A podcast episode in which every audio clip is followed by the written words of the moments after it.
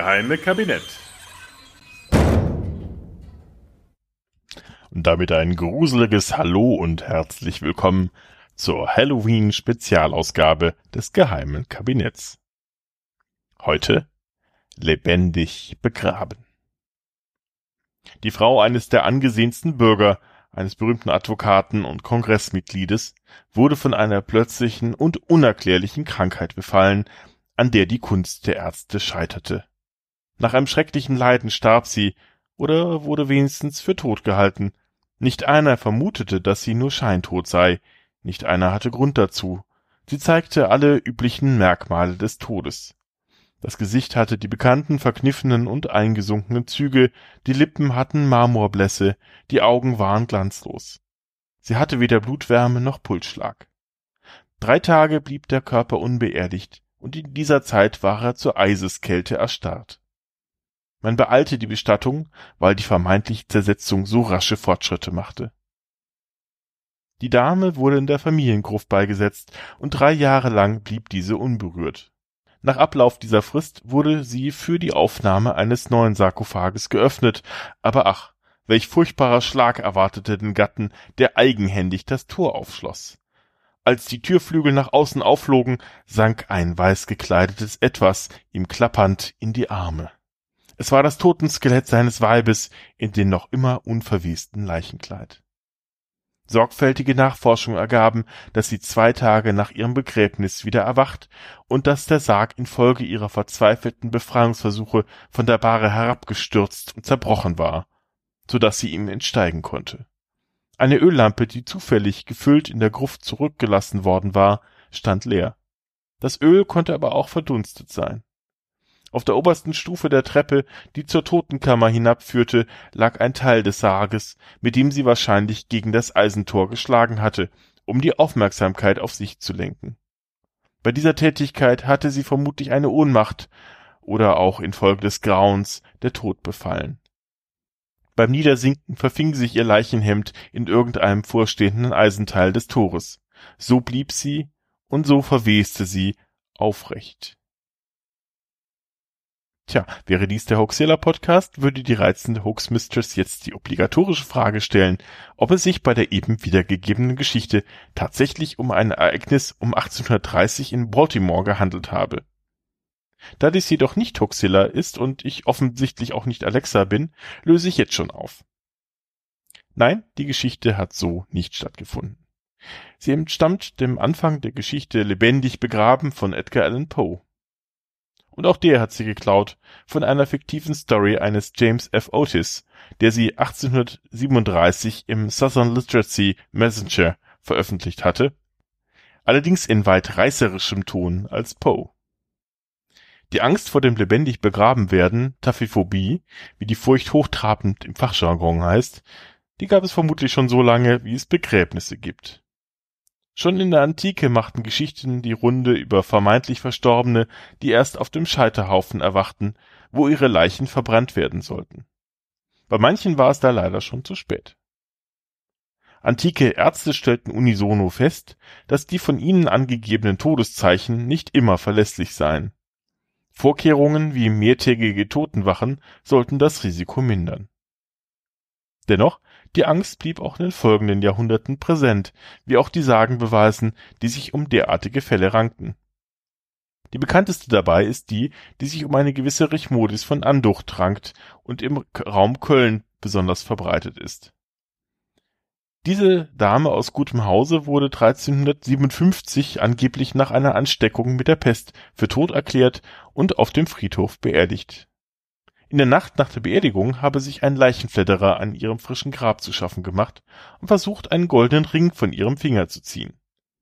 Dabei sei die in Wahrheit nur Scheintote erwacht, für beide Beteiligten sicher kein kleiner Schock, und nach dem Austausch von bei solchen Anlässen üblichen spitzen Schreien sei der Übeltäter vor Schreck tot umgefallen. Richmodis hingegen habe sich aus dem Sarg befreien können, sei schnurstracks zu ihrem Haus zurückgelaufen und habe wie wild an die Tür hämmernd um Einlass gebeten. Der trauernde Ehemann wollte aber nicht so recht glauben, dass es sich wirklich um die Ehefrau handelte. Vielleicht hat er auch schon Augen auf Ehefrau Nummer zwei geworfen und ganz andere Pläne. Jedenfalls erklärte er, dass es sich nicht wirklich um Richmodis handeln könne, das sei so unwahrscheinlich wie das Auftauchen seiner beiden Pferde auf dem häuslichen Dachboden. Erst als Richmodis ihn darauf hinwies, dass sich dieses Wunder ebenfalls gerade ereignet habe und zwei Pferdeköpfe aus dem Dachfenster ragten, ließ er sie tatsächlich ein und erkannte sie als Ehefrau wieder an.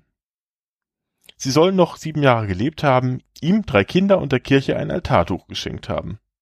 Insbesondere die Verbreitung dieser Sage durch einen Druck durch Johann Bussenmacher von 1604 führte dazu, dass diese Sage in nicht weniger als 19 anderen Städten, dann natürlich mit lokalen Protagonisten, erzählt wurde.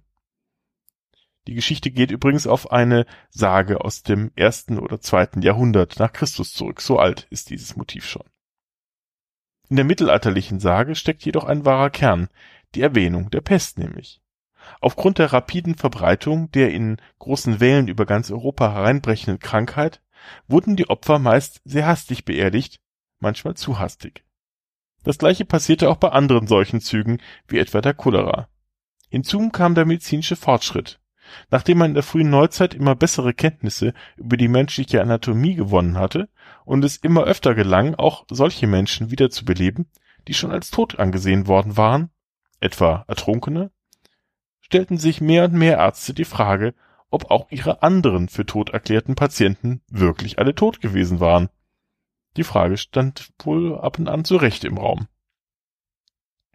War die Furcht vor dem Scheintod bereits im 18. Jahrhundert groß geworden, wich sie nun in einer regelrechten Panik im 19. Jahrhundert grauenerregende wahre und noch viel mehr unwahre Geschichten von im Sarg vorgefundenen Kratzspuren, verkrümmt daliegenden Skeletten und anderen machten in Europa und auch in Amerika die Runde.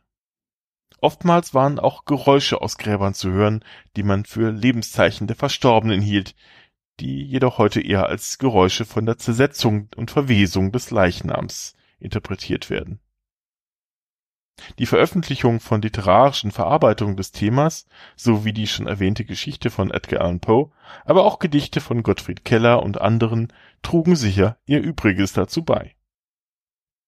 Manche Zeitgenossen trafen daher eigene Vorkehrungsmaßnahmen.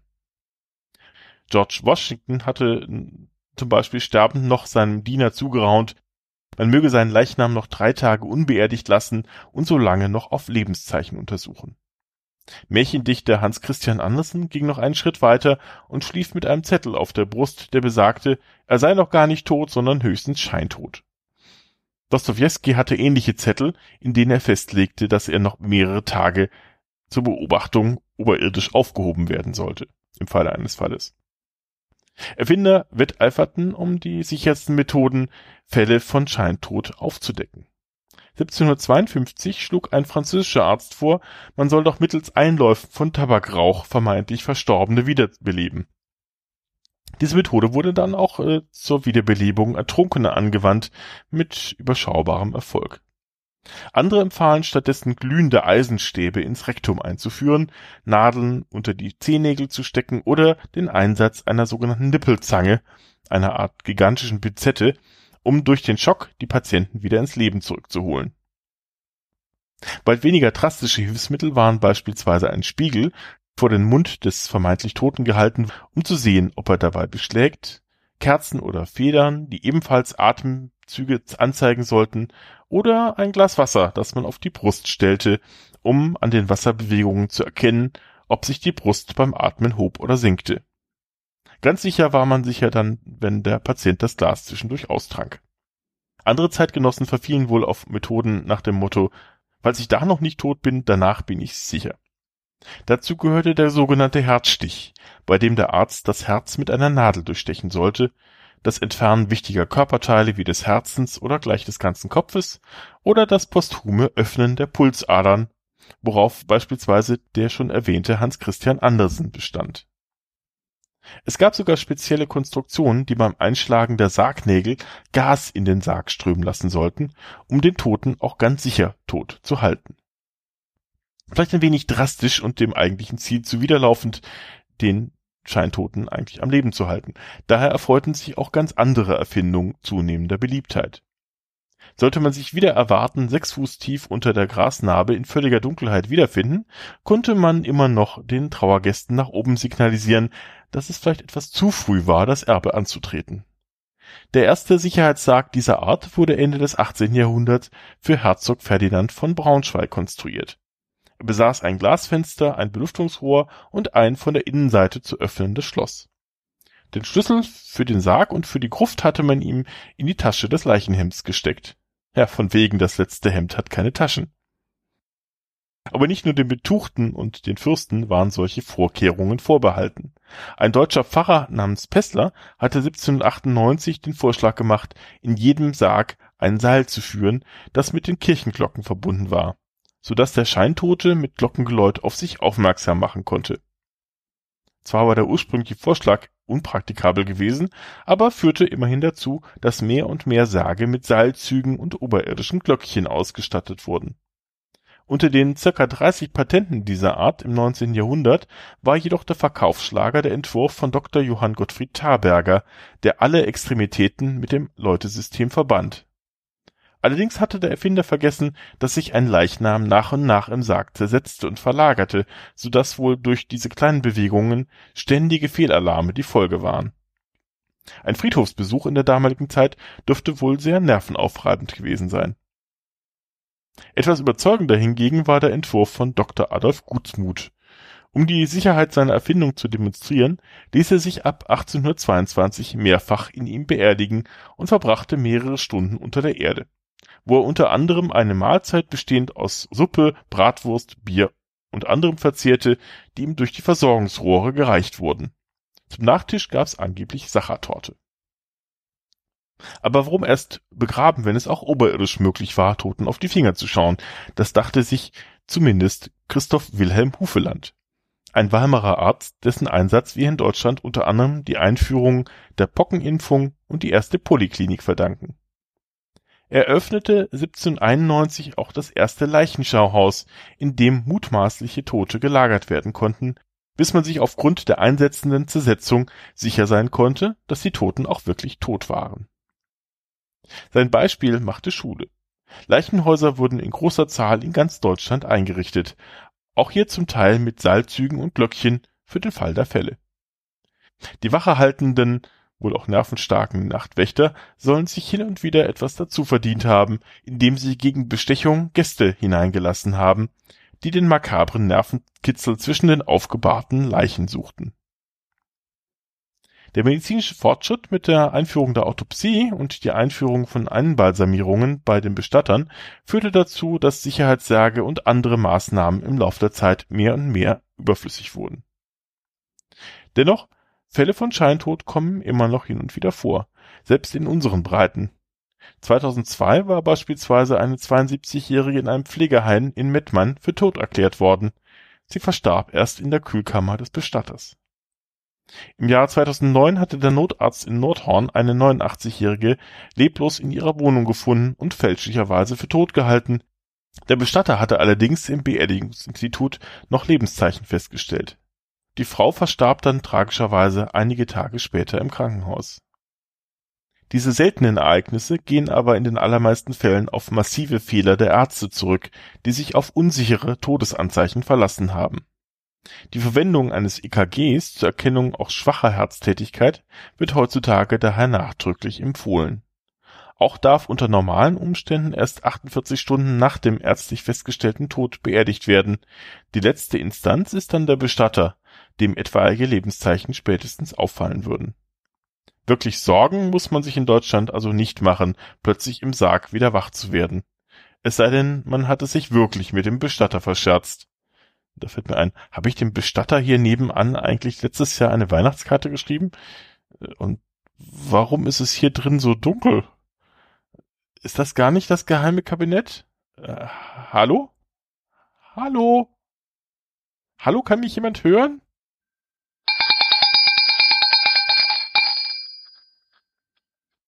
Hallo?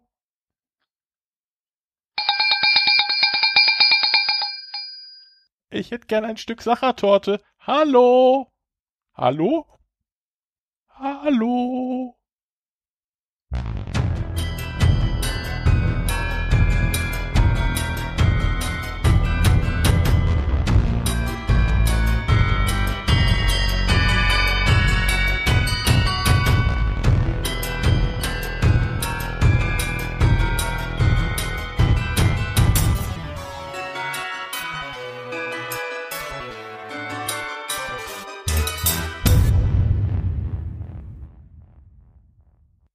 Ihr seid immer noch da?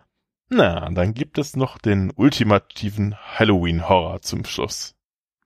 Ein Gedicht von Friederike Kempner, dem schlesischen Schwan. Treue Hörer werden sie kennen. Auch sie hatte sich von der Furcht vor dem Scheintod anstecken lassen und dies ähm, literarisch verarbeitet. Also, wer jetzt schwache Nerven hat, sollte vielleicht äh, jetzt ausschalten. Das scheintote Kind. Stürmisch finstre Nacht. Kind im Grab erwacht. Seine schwache Kraft je zusammenrafft. Machet auf, geschwind, ruft das arme Kind, sieht sich ängstlich um, finster ist's und stumm. Überall ist zu. Mutter, wo bist du? stoßet aus den Schrei, horchet still dabei. Und in seiner Qual klopft es noch einmal. Sieht sich grausend um, finster ist's und stumm. Steckt die Ärmlein aus, hämmert schnell drauf los, ne, ruft entsetzt und laut, hört, ich bin nicht tot. Es scheint sich, scheint sich um ein dialekt sprechendes Kind zu handeln. Lehnt sein Haupt am Arm, dass sich Gott erbarm. Lebt man ewig so? Und wo stirbt man? Wo? Ach, man hört mich nicht. Gott, ach, nur ein Licht. Sieht sich nochmals um, finster bleibt's und stumm. Stier und starr es tappt und am Sarg es klappt. Horch, da strömt sein Blut durch des Nagels Hut. Aus dem wachenden Quell sprudelt's rasend schnell, endlich stirbt das Kind, froh die Engel sind. Stürmisch ist die Nacht, Blätter rauschen sacht, niemand sah sich um, finster blieb's und stumm. Friederike Kempner 1903